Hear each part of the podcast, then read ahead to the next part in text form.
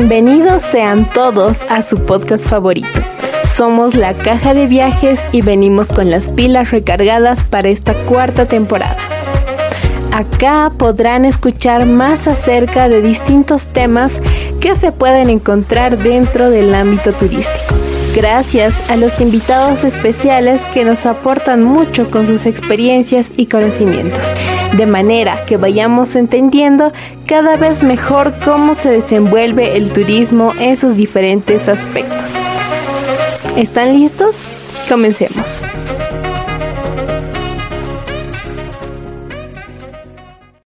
Muchos de nosotros hemos oído hablar del trekking alguna vez o lo hemos hecho sin saber que era como tal. Se trata de una actividad física de caminata a través de distintos sitios naturales, actividad que sin duda atrae a muchas personas ya que representa un reto y una linda aventura. Y por esta razón, hoy tenemos a un invitado muy especial y muy entendido en el tema, para que nos pueda contar más acerca de qué es el trekking, para que nos cuente algunas de sus experiencias y para que nos dé algunos consejos al momento de emprender esta aventura. El licenciado Juan Carlos Núñez es docente de la UCB. Licenciado, le doy la bienvenida a este nuevo episodio de la Caja de Viajes. Comencemos hablando un poco de cómo ha sido su trayectoria respecto a este tema. Gracias por la invitación y pues es un placer compartir los conocimientos que uno va cosechando a través del tiempo. Y ustedes ya saben, turismólogo que no viaja no es turismólogo. Entonces, nosotros viajamos en camión, avión, flota, y también a pie, que eso es lo que nos convoca el día de hoy. Y pues el tema para mí del turismo ha sido desde que he salido del colegio. Siempre me gustó la aventura, ser intrépido y poco a poco he ido descubriendo muchas cosas que tiene el mundo del turismo. Perfecto, entonces para comenzar a entrar en el tema ya, ¿nos podría explicar qué es trekking? Bien, la OMT nos dice que trekking es el viaje hecho a pie con mochila y equipamiento para pasar días viajando. O sea, el trekking es caminata, pero por varios días, en el cual llevas no solo tu mochila, tu bolsa de dormir, equipamiento de cocina, que llevas comida para alimentarte durante los días que estás eh, realizando la caminata. Y aquí viene algo que de, de confusión, ¿no? El hiking. Hiking y trekking no son lo mismo. Hiking es la caminata de un día, donde llevas una mochilita, donde llevas tu comida, tu agua, tu cámara y eso es todo y vuelves a tu centro de distribución o tu casa. Pero trekking no, trekking es donde caminas por varios días. Tienes que llevar carpa, obviamente, para que no te congeles en las noches. Entonces, Creo que ahí ya estamos claros en conceptos, especialmente lo que es el trekking y lo que es el hiking. ¿Y por qué cree usted que la gente confunde estos dos términos? ¿Será quizá por la falta de información en este sentido? Correcto. Eh, es la falta de información. No te olvides que estos términos son terminología turística, o sea, es técnica. Entonces nosotros como turismólogos, cuando estamos preparando un producto, tenemos que usar eh, la terminología correcta. Entonces, ¿qué es lo que hacemos? Eh, si nos vamos a la Sagarna o a las agencias especializadas, dicen trekking al Condoriri, tres días, dos noches ok, ¿está cumpliendo los conceptos? Sí, porque van a hacer una caminata por tres días y dos noches, que significa que van a dormir a campo traviesa durante dos noches. Pero a veces eh, veo ahí por la Sagárnaga, dice trekking de un día, y da ganas de rompérselo el, el letrero, ¿no? Porque no es trekking de un día, es hiking, que ya en castellano, ya en el tiempo le han llamado senderismo, o sea, caminar por los senderos, pero por un día. Entonces, ¿cómo han ido cambiando estos términos? Es a través del ordenamiento turístico territorial. Entonces, ahí nos da muchos conceptos que deberíamos utilizar. Entonces, si te fijas, es desconocimiento o a veces la, la, mente nos juega una mala pasada y se viene la primera palabra que se acuerda. Entonces, ahí vienen los errores. Pero como turismólogos, ya como profesionales en el área, debemos utilizar la palabra correcta técnica.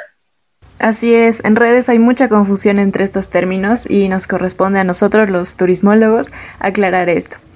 Y bueno, ahora hablando sobre usted, quisiéramos saber cómo fue que comenzó a hacer trekking y a trabajar también como guía de trekking.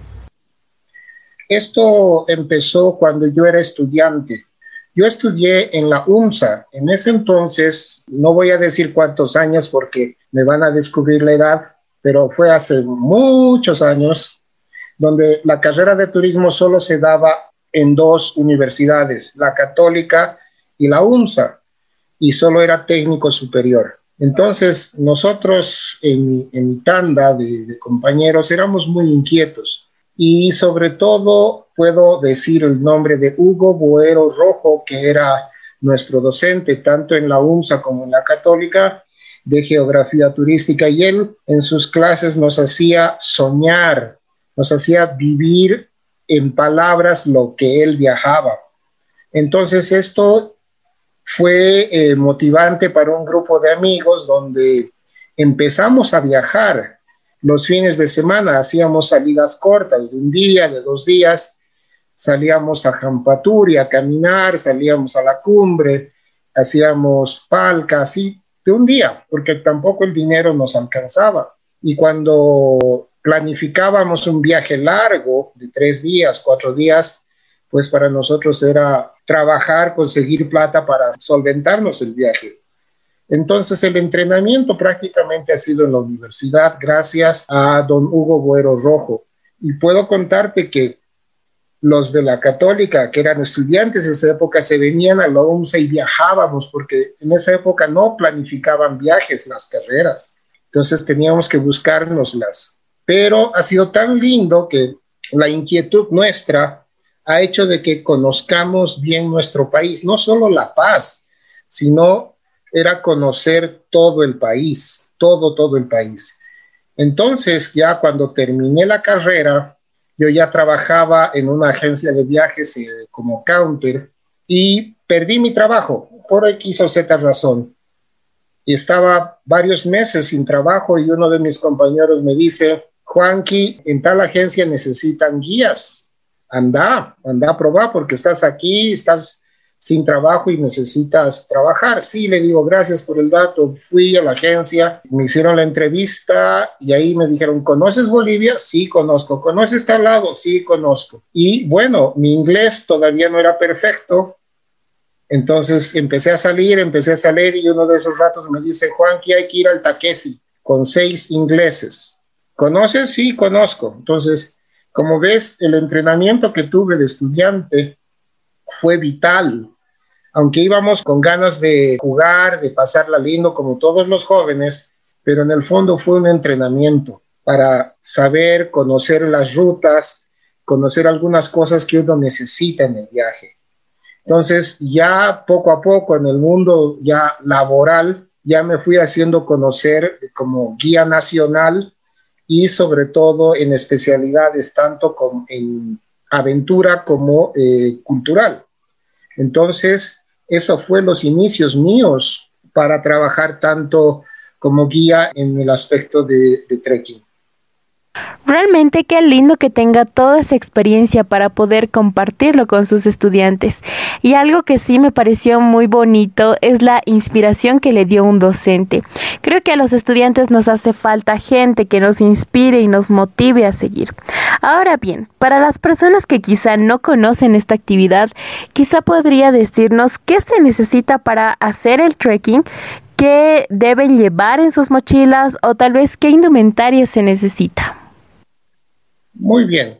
Cuando eres, estás de novato, no tienes el dinero a veces para comprarte equipo de trekking, porque es carísimo. Un par de buenos zapatos de trekking está costando por encima de los dos mil bolivianos. Y, a veces no tenemos ese dinero, ¿no? Entonces, eh, unos buenos zapatos cómodos con buena huella para que no resbales. Medias sin costura, porque las medias con costura te van a sacar ampollas. Entonces, medias sin costura y de algodón, no medias de nylon o sintéticas, porque te van a hacer transpirar los pies y sobre todo te van a, no solo te van a sacar ampollas, sino que va a ir creando mal olor. Luego, pantalón cómodo. Aquí tienen mucha ventaja las damas, porque pueden ponerse una calza que se le apega bien a su cuerpo y está flexible. Aquí tengo que marcar en rojo, no viajar con jeans. Jeans es lo peor, lo peor para el viaje.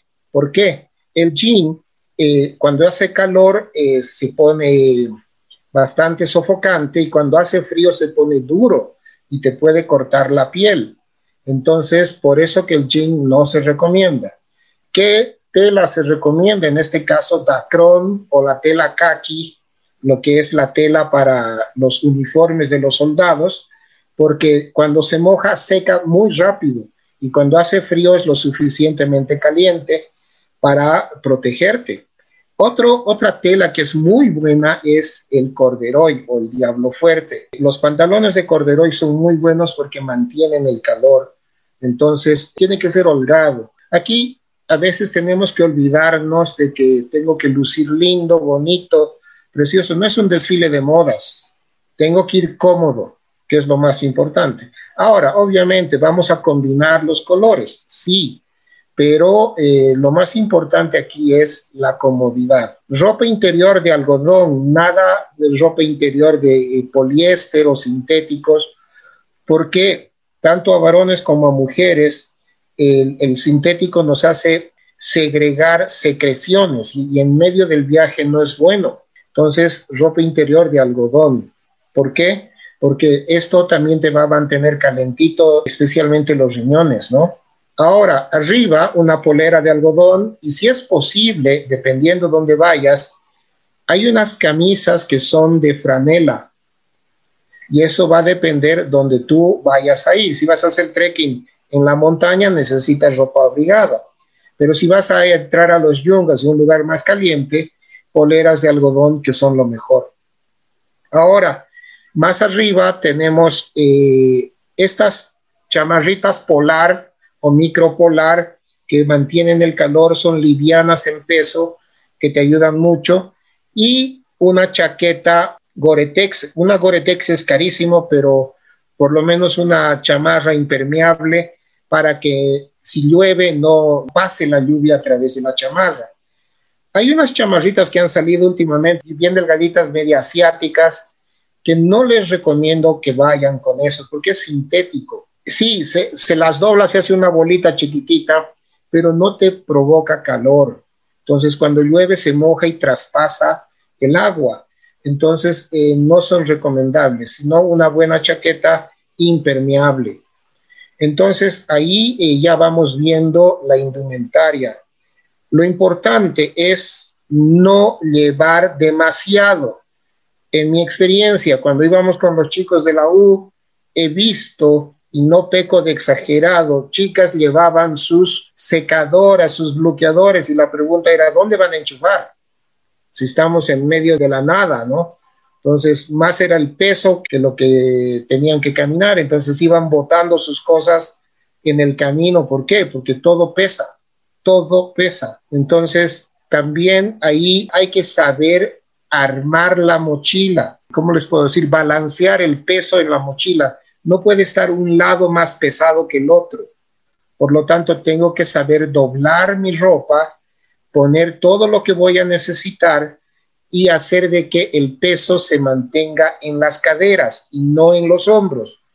Entonces, de esa manera, el peso se lo puede sobrellevar todo el día. Ahora, un par de guantes, un gorro de lana para la noche, para el frío, una visera, una gorra para, para el sol y más que todo, eh, si usas lentes eh, de prescripción, tus lentes normales, y si se pueden ser fotocromáticos, mucho mejor, porque así te protege del, del sol. Si no usas lentes, tener unos lentes apropiados, no los lentes que compras en el mercado a 20 bolivianos que solo son oscuros y que se te ve bien, pero al final estás lastimando tu vista. necesitas unos lentes que tengan protección UV, porque a veces queremos pintear, pero al final nos estamos lastimando. Y aquí en el trekking no es chiste, no es un juego. Por eso les decía, no necesariamente voy a ir a un desfile de moda, sino al contrario, estoy yendo un lugar donde sé que está en riesgo mi vida, porque puedo dar un paso en falso, te puedes romper la pierna, te puedes caer y te puedes hacer averías. Entonces, es importante eh, tener todas las medidas de precaución. Otra cosa ya complementaria a la mochila, un botiquín pequeño donde tengas lo necesario, algunas pastillas, ibuprofeno, paracetamol, diclofenaco, que son los más importantes, pero sí vendas elásticas en caso de esguince, en caso de que tengamos que proveer primeros auxilios a los accidentados, porque todo puede pasar. Luego es importante bastón de caminata. Ahora en la, en la calle Yampu venden bastones y están en 10 dólares, 5 dólares, pero también hay otros que cuestan por encima de los mil bolivianos, pero ya son de esos profesionales, ¿no? Porque para la tracción, cuando haces el paso, impulsas para hacer el siguiente paso. Entonces, el bastón ayuda a hacer esa tracción y que tus piernas no sufran tanto el impacto. Es por eso que se recomienda tener por lo menos un bastón de caminata. La mochila tiene que ser cómoda, cintos bastante acolchados para que no te lastime, porque si es muy delgado te va a lastimar los hombros. Hay unas mochilas que tienen cinturón de cintura y esas son mejores porque al abrochar el cinturón, el peso se queda en la cadera. Entonces te da mejor balance en la caminata. Entonces, como puedes ver, necesitamos un equipo lo suficientemente sencillo. Linterna, eso sí, una linterna. Y en nuestra, si no vas a hacer trekking, solo vas a hacer eh, viaje cultural, igual tienes que tener una linterna contigo, porque todo puede pasar. Es importante utilizar las linternas de cabeza, no las que tienes que llevar en la mano. ¿Por qué? Porque si te la pones a la cabeza, donde gire tu cabeza va a alumbrar. Entonces tienes las manos libres para poder hacer otra cosa o estar pendiente de cualquier otra cosa. Luego eh, es bueno tener un mapa en papel o plastificado porque podemos tener el mejor celular, un iPhone 12 Pro Max o un Galaxy Z21 o lo que tú quieras, llega un momento que se te acaba la batería y no tienes dónde enchufar. Hay lugares, recientemente ha habido un viaje al Taquesi, un, un viaje de familiarización, un fam trip con el viceministerio y el PNUD. Han ido eh, medios de comunicación como Unitel, Bolivisión, etcétera, y no tenían equipo, no sabían leer un mapa, llevaron sus equipos electrónicos, pero ¿dónde los iban a recargar en el viaje? Entonces, por eso de que es mejor a la antigua tener un buen mapa y una buena brújula, y en este caso la universidad nos ayuda a entrenarnos en ese aspecto, a poder leer un mapa y saber orientarte. Entonces, no es bueno confiarse a la tecnología. Google Maps nos puede ayudar, pero no del todo. Entonces, es bueno tener la tecnología a mano, pero también las cosas de antaño, como un mapa en papel. Y esto te va a ayudar a poder, eh, en este caso, orientarte y en caso de emergencia, ir al punto más cercano que te muestre el mapa para poder pedir auxilio. Entonces, como ven, es importante. En este caso, lo que he hablado es un equipo muy básico y para mí una de las herramientas más importantes y que me ha ayudado mucho ha sido un espejito de mano, esos espejitos que valen un peso ahí en la calle, que te venden las señoras, los jóvenes. Ese espejito puedes utilizarlo para hacer fuego, hacer señales en caso de que necesitas ayuda. Entonces, miren, o sea, aquí todo es importante, todo, todo, todo, todo. Y sobre todo, con el tiempo uno aprende a viajar ligero, no a llevarte tu ropero en tu mochila, no, sino viajar ligero. Y a veces he tenido estas respuestas y les va a parecer algo extraño. Lice, ¿por qué nos dice que tenemos que viajar ligero? Somos mujeres, llevamos todo. Bueno, lleva lo que quieras, pero cada quien carga su pena. Esa fue mi respuesta.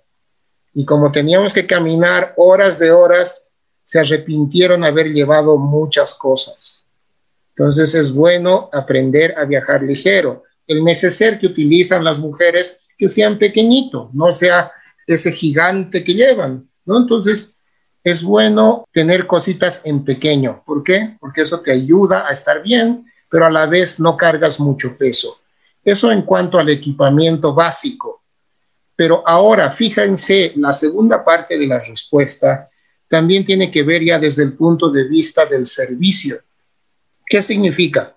Si tú vas a ir de guía de turismo o de guía de trekking, la empresa tiene que proveerte también todos los utensilios, todo el equipamiento, carpas, colchonetas, el menaje de cocina, las cocinillas, el gas, la comida, etcétera, etcétera. Entonces aquí viene un trabajo fuerte de logística. No se olviden que hay que hacer comer a los turistas, desayuno, almuerzo y cena. Entonces, ¿cómo hacemos? Si estamos moviéndonos, no hay tiempo para cocinar, entonces hay que tener una logística bastante detallada y para toda esa comida hay que llevar, hay que cargar. Entonces, no la vas a cargar tú como profesional, sino te dan un porteador por pasajero. Entonces, miren, si tienes cinco pasajeros, ¿cuántos porteadores tienes? cinco porteadores, ¿no? Entonces, ¿cuánta gente ya, te, ya son? Diez, más el guía, once. Entonces, miren, ya, ya ha subido el número. Entonces, hay que hacer comer a once personas, hay que darles carpas para once personas. Entonces, fíjense cómo va la cosa. Aquí es la estrategia, donde la empresa tiene que tener todo el equipamiento necesario. En el caso del botiquín, la empresa tiene que proveerte un botiquín, pero ya profesional en caso de emergencia. Ahora, yo recomiendo, sé que es caro, pero es bueno tener una radio de comunicación con el equipo. Tú llevas una, una lleva los porteadores y otra puedes dar a, a uno de los mejores pasajeros, cosa de que todos estén comunicados y se puedan ayudar. Muy pocas agencias hacen eso la mayoría de las agencias no les dan un walkie-talkie. ¿Por qué? Porque no tienen dinero para comprar o no les gusta invertir o puede ser otra razón que al final no lo hicieron. Entonces, como se, se dan cuenta que hay un montón de factores en el equipamiento, pero la primera parte me la quedo para que recomendación personal, una mochila lo suficientemente grande, ni muy pequeña ni muy grande. De 40 litros es suficiente pero que esté bien distribuido el peso para que puedas caminar de forma tranquila. Qué interesante todo lo que nos comenta. Es muy bueno escuchar a alguien con experiencia y con tantos conocimientos sobre esto. En verdad, hay que estar preparados para todo, ¿no? Para el frío, el calor, la humedad, el viento, el hambre y también hacerlo de manera práctica. Y, pero esto es muy lindo, por eso nos gustaría saber qué es lo que más le gusta a usted de hacer trekking. Mira, al principio, cuando empecé como eh, haciendo trekking, me encantaba el paisaje. Yo iba viendo el paisaje, pero a la vez iba descubriendo cosas que yo no sabía. Y poco a poco he ido viendo que habían ruinas, que habían estructuras precolombinas, y que poco a poco he ido investigando, he ido preguntando a mis docentes y luego ya a, profesionales, ¿no? Para poder tener la información. Pero hoy, 30 años después de lo que he empezado, me sigo fascinando con lo que es la biodiversidad. La biodiversidad en cuanto a fauna y flora. Ahora, por ejemplo, ya sé más o menos reconocer dónde uh, puedo encontrar jucumari el oso de anteojos, que es típico de la zona de los yungas. Ya puedo reconocer algunas variedades de orquídeas que hacen rico el, la interpretación y la explicación del viaje. Y yo me divierto. ¿Por qué? Porque estoy fascinado con los colores. Y bueno, yo ya en mi oración personal doy gracias a Dios porque me permite ver tanta belleza. Entonces, eso ya lo hago de una forma muy, muy personal, pero me divierto mucho en las caminatas, aunque al final del día despotrico porque me duelen las rodillas, me duele la espalda, estoy cansado, no quiero saber más de la mochila, pero al final una sonrisa se dibuja en mi rostro. ¿Por qué? Porque me permitió volver a hacer algo que me gusta. Y es esto. Y cuánto más placentero cuando te pagan por hacer lo que te gusta o lo que te divierte. Chicos, a nosotros nos pagan por viajar, otros pagan por viajar. ¿Ven la diferencia? Y eso es lo más delicioso también del viaje, que te paguen por divertirte. Estamos muy de acuerdo con usted, licenciado. Creo que no hay satisfacción más grande que la de trabajar en algo que realmente nos apasiona.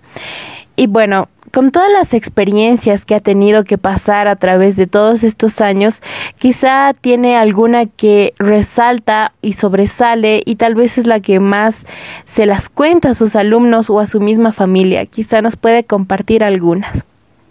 Bueno, hay miles de recuerdos, todos gratos, todos lindos, pero también hay eh, recuerdos ingratos, malos, pero hemos podido sobrevivir a ello. Me acuerdo el primer viaje que he hecho, mi primer trekking que ha sido memorable, hemos hecho el Choro, el Camino del Choro, yo no lo conocía bien, solo había ido una vez, nada más, una sola vez, y fuimos con mis amigos y como todos jóvenes, bueno, pues nos divertíamos en medio del viaje. Entonces no me acordaba mucho del camino, pero me dijeron, ¿conoce el Choro? Sí. ¿Puedes ir? Sí. Y miren, la hemos pasado tan bonito con ellos, las tres noches ahí metidos. Y a mí realmente me sacó fuera de foco algo que hicieron los pasajeros. Era el último día, el último día habíamos vencido las diez vueltas y habíamos visto víboras pero venenosas y todo, con el miedo y todo, la pasamos, llegamos al Chairo, donde ahí descansamos, vimos una tiendita, compramos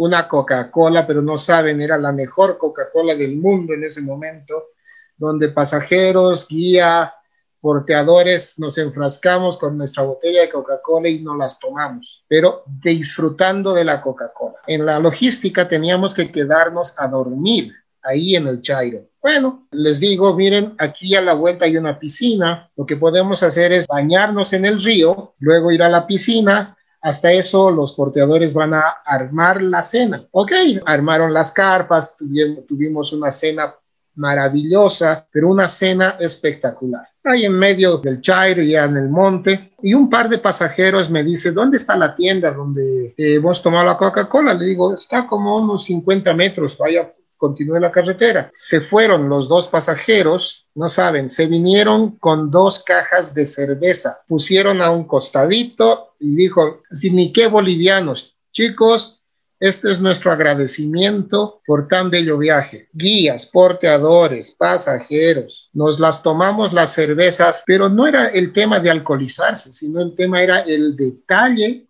que ellos, los pasajeros, por iniciativa propia, lo hicieron. Entonces ahí les expliqué que aquí en Bolivia tenemos una expresión y es, ¿cuánto te debo? Dame tu cariño, respondemos, ¿verdad? Y entonces les dije, esto hoy se ha cumplido, lo que en buen boliviano decimos esto. Y ustedes expresaron su cariño, su agradecimiento de esta forma. Entonces, miren cómo están los porteadores, están jubilosos, están satisfechos por haber hecho un muy buen trabajo. Ustedes han manifestado el agradecimiento y ellos están satisfechos. No era un monto económico como traducido propina, no era eso, sino era el acto, era el hecho. Entonces, esto es algo que no se me olvida. Y ahí, como dijiste, cuando hablo con mis eh, estudiantes y les voy transmitiendo esto, es que no debemos prostituirnos por una propina. El profesional que hace eso se prostituye por unos pesos más, sino por el hecho de que has hecho un buen trabajo y al final la empresa te paga por hacer un servicio. Ahora, si el turista te va a dar una propina, bienvenido sea, porque al final es una gratificación. Pero si te da un refresco, te da una cerveza, como en este caso, miren, ya es un agradecimiento. Entonces, es por eso que no debemos trabajar por la propina, sino trabajar por el hecho de que nos pagan y a la vez hay algo en turismo que no podemos perder y es lo más valioso en nuestra vida personal y como profesional. Es nuestra palabra y nuestra credibilidad. Entonces, esta es la enseñanza que me dejó ese día. Tengo historias terribles, igual en el mismo choro, años más tarde, estuvimos llegando a la primera, al primer campamento, a Chayapampa, y estábamos a cinco minutos. Y hicimos una parada con mis pasajeros, los porteadores ya estaban armando campamento y les digo, ahí vamos a dormir, miren, ahí está el río y si quieren asearse, eh, mientras tengamos luz de sol, hagámoslo, perfecto. Y yo pisé una piedra y la piedra resbaló y mi rodilla se fue atrás, al otro lado. Pegué un grito, los pasajeros se asustaron, los porteadores que estaban allá abajo corrieron, subieron, me vieron mi rodilla ya estaba del tamaño de una pelota y estaba girada mi rodilla. Y me cargaron, nos fuimos al campamento y el pasajero no hablaba castellano y se hizo entender que tenían que quitarme el pantalón y las medias. Bueno, la única mujer era su esposa, ahí, el resto éramos varones. Los porteadores, el pasajero, yo, así en calzoncillos, me metieron al río yo no sentía el frío del agua, estaba adolorido. Me pusieron dos piedras en la rodilla y el pasajero agarró mi pierna y me la puso a su lugar la rodilla. No saben el dolor que he sentido ahí. Pero con el frío del agua y de las piedras estaba adormecido. Me dio una pastilla, no sé hasta el día de hoy qué pastilla era, no lo sé. Era una pastilla media verde, negruzca, que me la tomé y no he sentido dolor alguno en cuatro días. Yo me pellizcaba la cara, la pierna, el brazo y no sentía dolor. Y me vendé como me habían enseñado para caminar cuando estás lastimado y al día siguiente pudimos caminar y hemos terminado el trekking, pero yo estaba lastimado. Esa época no había celulares, no existían los celulares aquí en Bolivia, tampoco habían teléfonos en cada pueblito y terminamos el choro y llegamos al Hotel Río Selva, donde tenían una radiocomunicación y que en La Paz, aquí en su base, tenían un phone pass donde eh, conectaban el teléfono y se podía hacer la llamada. Entonces yo les dije, ¿puede, podemos comunicarnos con la empresa. Yo trabajaba en Magri y llegamos tipo 4 de la tarde al hotel e hice la llamada y llamé y justo me atendió el dueño de la empresa y le dije, Rodrigo, esto ha pasado, me he caído y me he dislocado la rodilla, estamos ya en el hotel en el río Selva y bueno, esas son las novedades. Miren, el dueño de la empresa ha sido tan leal que envió al chofer inmediato. El chofer llegó a las siete y media de la noche al hotel para sacarme a La Paz y llevarme al hospital. No, le dije, no nos vamos a ir, nos vamos a ir con los pasajeros mañana. No, estás mal. No, no puedo abandonar a mis pasajeros. ¿Ok? Con mis pasajeros, al día siguiente desayunamos, salimos todos, nos dejamos a, a los pasajeros al hotel, nos despedimos y yo directito al hospital. ¿Qué había pasado? Me había roto el ligamento protector de la rodilla, pero parcial, no total. Por eso que pude hacer la caminata y gracias al vendaje pude resistir la caminata. Miren, en ese momento fue ver estrellas, rayos, de todo, pero ahora lo cuento como una anécdota más. Y no fue un error mío, no fue un error forzado, sino fue un, un accidente que pasó en el camino. Entonces, esto me lleva a aprender de lo que me pasó. Tienes que ver siempre dónde vas a pisar. Tienes que estar seguro dónde va a ser tu siguiente paso. ¿Por qué? Porque les puedes arruinar todo el viaje a tus pasajeros. No se olviden que estos pasajeros planifican con un año de anticipación por lo menos su siguiente viaje. Entonces ellos no tienen la culpa de que eh, te pase algo a ti o, o tengan malas experiencias. Tu trabajo es darle la mejor experiencia posible. Wow, sí, tiene todo tipo de experiencias y como dijo usted, de esas cosas se aprende y se aprende a prevenir también para un futuro. Y me gustó mucho su primera historia en la que, pues claro, se conecta con la gente gracias a que usted hace un buen trabajo, brinda un buen servicio y eso les encanta a los turistas. Y por otro lado, su segunda historia nos habla de un montón de peligros y que puede haber ¿no? en esta actividad que es tan arriesgada y representa toda una aventura. Ahora queríamos saber cuáles son sus rutas o lugares favoritos para hacer trekking. Eh, lo que siempre hice fue el Taquesi y el Choro, que eran los más vendidos, los más ofertados. Siempre quise hacer el, el, Transcordillera, que son 25 días de caminata. El otro que es el de Ulla Pelechuco, Curva, que es el Transcordillera, si no me equivoco. Quise hacerlo, pero no pude. porque Me accidenté, después tuve problemas y al cual no pude asistir a ese viaje, tuvieron que cambiarme entonces, pero era, son los dos trekkings que me falta hacer, el Transcordillera eh, y el de Ulla Curva. Esos sí quiero conocerlos, pero eh, los que lo he trabajado, digamos, como guía, eh, Takeshi Choro. Es verdad, y creo que esos sitios, y sobre todo el Takeshi, es uno de los lugares más demandados y ofertados por las agencias turísticas. Ahora, si bien es cierto que es una actividad maravillosa y de aventura, también tiene un impacto en las áreas naturales cuando obviamente se gestiona de manera incorrecta, ¿verdad? ¿Nos podría comentar, según su opinión, cuál ha sido este impacto de este tipo de turismo en el medio ambiente?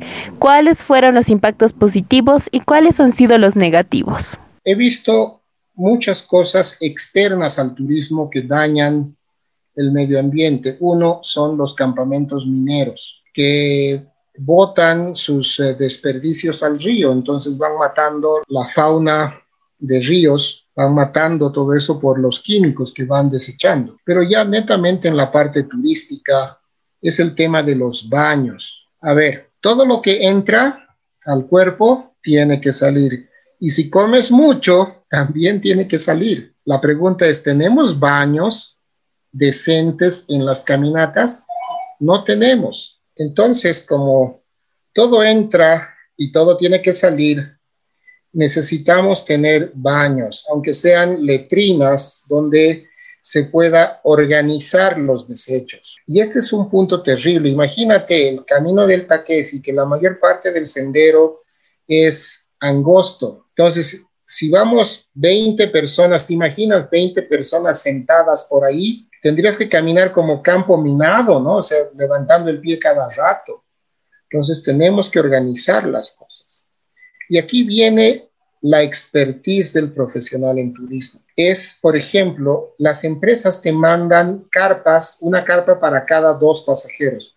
Aquí no hay que una carpa simple o carpa doble, no, no, no hay todos comparten. Te mandan una carpa cocina donde el cocinero va a hacer los alimentos, una carpa comedor y una carpa baño. ¿Qué significa? Que los porteadores, inclusive tú mismo, tienes que llegar, cavar un hoyo, cavar y ponerles una carpa para que puedan ser un poquitito más privado, ¿no?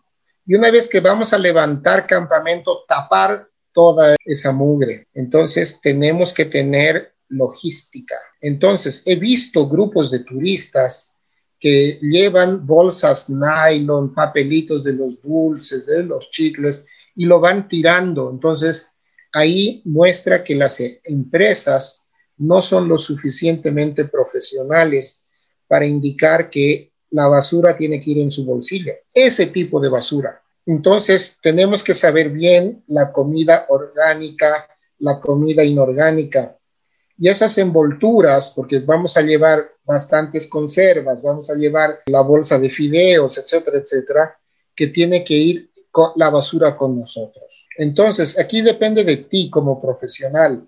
En el fondo, tú como guía eres en sí el responsable y la autoridad. Los porteadores tienen que obedecerte. Obviamente, tienes que ganarte el respeto de ellos. Sí, porque en el fondo somos compañeros de trabajo pero toda la responsabilidad cae sobre tu cabeza. Entonces, yo me sabía llevar bolsas y les daba a cada pasajero una bolsa al principio del trekking. Les decía, esta bolsa es para su basura y esta bolsa me la devuelve el último día de la caminata. Y como que en sus mochilas amarradas sus bolsas y ahí iban metiendo su basura. Entonces, miren, los pasajeros apreciaban esos detalles porque entendían que no podían lastimar la biodiversidad donde estábamos yendo y renegaban de lo que los otros grupos tiraban y lo iban ellos mismos iban recogiendo conmigo, íbamos eh, recogiendo, ¿por qué? Porque no queríamos que los que estaban atrás de nosotros renieguen en contra de nosotros, ¿no les parece? Entonces, miren, he visto detalles, he visto que ensuciaban en todo lado, dejaban sus botellas plásticas. Por ejemplo, a mí no me gusta ir de trekking cuando es Semana Santa, que todo el mundo sale a Copacabana, se va a Coroico, se va a la mina Choclia y es lleno. Entonces no me gusta porque al final sé que voy a renegar. ¿Por qué? Porque la gente tira las cosas al piso y no entienden que eso daña toda la biodiversidad. Es por eso que ya hablando desde un punto de vista profesional y aplicando los conceptos de sustentabilidad, tenemos que ser sustentables. Por lo tanto, el profesional en turismo tiene que ser sustentable. ¿Por qué? Porque generamos economía, defendemos lo sociocultural y protegemos el medio ambiente. ¿Me dejo entender? Entonces, partiendo de ese concepto primordial de lo que es turismo sustentable, tenemos que proteger. Y si tú educas a tu pasajero, lo conviertes en un pasajero sustentable. Y si lees lo que dice el OMT, dice turismo responsable. Buscamos profesionales y pasajeros sustentables. Y esa es la idea, proteger los tres aspectos importantes. Inclusive el perfume que te pones lastima la biodiversidad. O sea, cuando vas de viaje, evita, evita el perfume. Somos coquetos, yo también me pongo perfume, sí, me encanta, pero cuando voy de viaje no me pongo perfume por el olor, porque puede lastimar a los mosquitos, puede eh, lastimar a ciertos insectos o pueden atraer muchos mosquitos y que pican. Entonces, no, no se olviden que el olfato, tanto de animales, mosquitos, etcétera, son 400 veces mejor que el, que el de un humano. Entonces, lastímate. Los repelentes que nos ponemos, hay un repelente que es bastante fragancioso, hay otros eh, repelentes que no tienen olor, pero para ellos tienen olor, por eso no se te acercan. Entonces, hay que tener un balance en todo sentido. Claro, mucho depende también de la responsabilidad del guía a cargo de los profesionales para que den el ejemplo y que se pueda generalizar y así se pueda hacer un turismo, un buen turismo responsable, ¿no? Y en especial en esas rutas más concurridas en las que las aglomeraciones asustan a los animales, en las que las personas contaminan los ríos y todo eso. Y bueno, ya para ir terminando, tenemos que hablar de la pandemia, obviamente, y queríamos que nos comente cómo afectó la pandemia en sus viajes, y en su trabajo también. ¿Y qué está haciendo ahora para reactivarse en ese sentido? La pandemia nos ha lastimado terrible. Personalmente, no. ¿Por qué? Porque yo estoy trabajando de docente tanto en la católica como en otras universidades. Entonces, gracias a Dios, tengo un medio de vida que me está permitiendo sobrellevar las cosas. Pero tengo colegas de trabajo que no pueden hacer los viajes, no pueden ir de caminata, no pueden ofrecer sus servicios, porque prácticamente el flujo ha bajado a cero. Entonces, mis colegas están en delivery, están trabajando en todo lo que pueden. Varios se han dedicado a vender pollos a la broster en su casa. Otros están vendiendo hamburguesas por delivery, no tienen una tienda, simplemente lo hacen en la cocina de su casa y ofrecen sus servicios por estas aplicaciones de, celular. Entonces, miren, está, ha afectado mucho. Y dando unas estadísticas, se ha perdido el 80% de empleos directos e indirectos en turismo el año pasado. Y los primeros en sufrir son los transportistas, los guías de turismo, los hoteles han sobrevivido con el 10% de su capacidad, pero han tenido que despedir a mucha gente. Yo, gracias a Dios, la docencia eh, me ha ayudado mucho a sobrellevar esto, pero también tengo que reinventarme. ¿Por qué? Porque si no conozco las TICs, puede estar en peligro mi, mi puesto de trabajo, ¿no? Entonces tengo que modernizarme, tengo que aprender educación en línea, tengo que hacer un montón, montón de cosas para poder estar a la par de las nuevas generaciones. Ustedes viven en el celular, Yo también ahora. Antes no, pero ahora sí. Tengo que estar pendiente de todo lo que es redes sociales, tengo que estar pendiente de plataformas de educación. ¿Por qué? Porque eso nos exigen las universidades. Sí, creo que la pandemia ha marcado un antes y un después dentro de todo esto que estamos viviendo, pero nos alegra saber que usted ha podido sobrellevarlo de la mejor manera. Ahora ya para ir finalizando y con los últimos tips, quizá nos podría decir qué condición física deberían tener las personas al realizar este tipo de turismo o qué tanto influye la edad para realizarlo. Eh, más que todo la condición física, la edad no tanto. He tenido pasajeros de 80 años más animosos que uno de 20, caminaban mejor que uno de 20. Entonces la edad no es la condicionante, porque tienes que ser entusiasta, animoso, cortés, educado, motivador a los pasajeros para que puedan caminar. Y en este caso es tener una buena condición física. Esta pandemia nos ha hecho engordar a la mayoría, por lo menos hemos subido unos kilitos. Yo soy uno de ese grupo, pero porque no estoy caminando, no estoy a, no tengo miedo salir a la calle y como que entonces he ganado algunos kilos, pero tengo que perderlos porque necesito y es ya una necesidad estar en buena condición física para poder cargar la mochila, caminar esos días de largo aliento entonces tengo que estar en muy buena condición física. Hay gente que le gusta viajar, pero no le gusta dormir en el piso. Y aquí trekking es dormir en el piso. Entonces tienes que estar preparado física como psicológicamente para qué? Para poder eh, convivir con los dueños de casa. De repente se te coló una arañita del tamaño de tu mano a tu carpa, entonces tienes que convivir con ella. Ella es la dueña. Insectos, que están ahí defendiendo su espacio y si viene la comida servida, la comen, ¿no? Entonces nosotros somos su comida. Entonces tiene que gustarnos el tema de la aventura.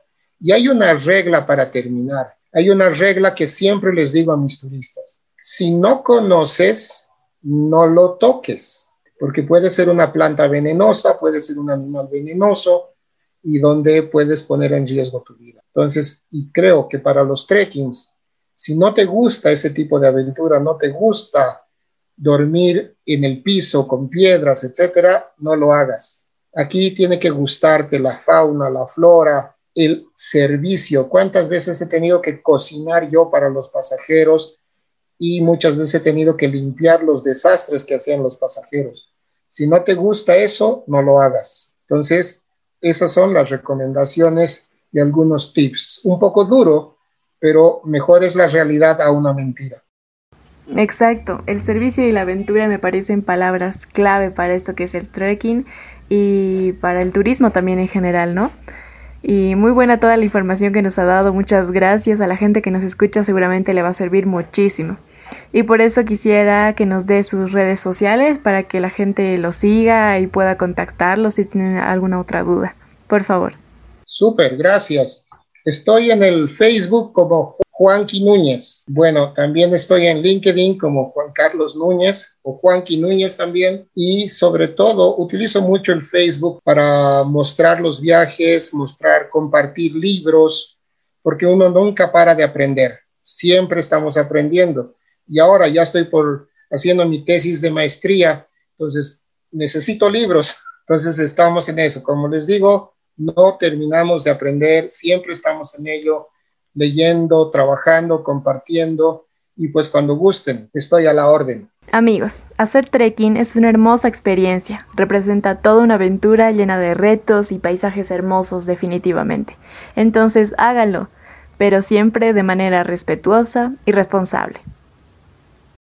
Licenciado, de parte de todo el equipo de la Caja de Viajes, le agradecemos por habernos regalado un pequeño espacio para contarnos tantas maravillas acerca de sus experiencias y también por compartirnos sus consejos para la realización de esta actividad. Le deseamos mucho éxito en sus proyectos futuros y esperamos reencontrarnos en una pronta ocasión. Gracias, buen viaje.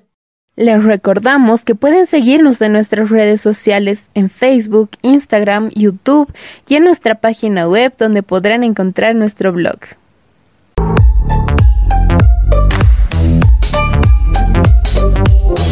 Este fue otro episodio para guardar en nuestra cajita de viajes. No olvides estar atento al episodio de la siguiente semana ya que volveremos con más sorpresas y aventuras que no tienes idea. Hasta pronto.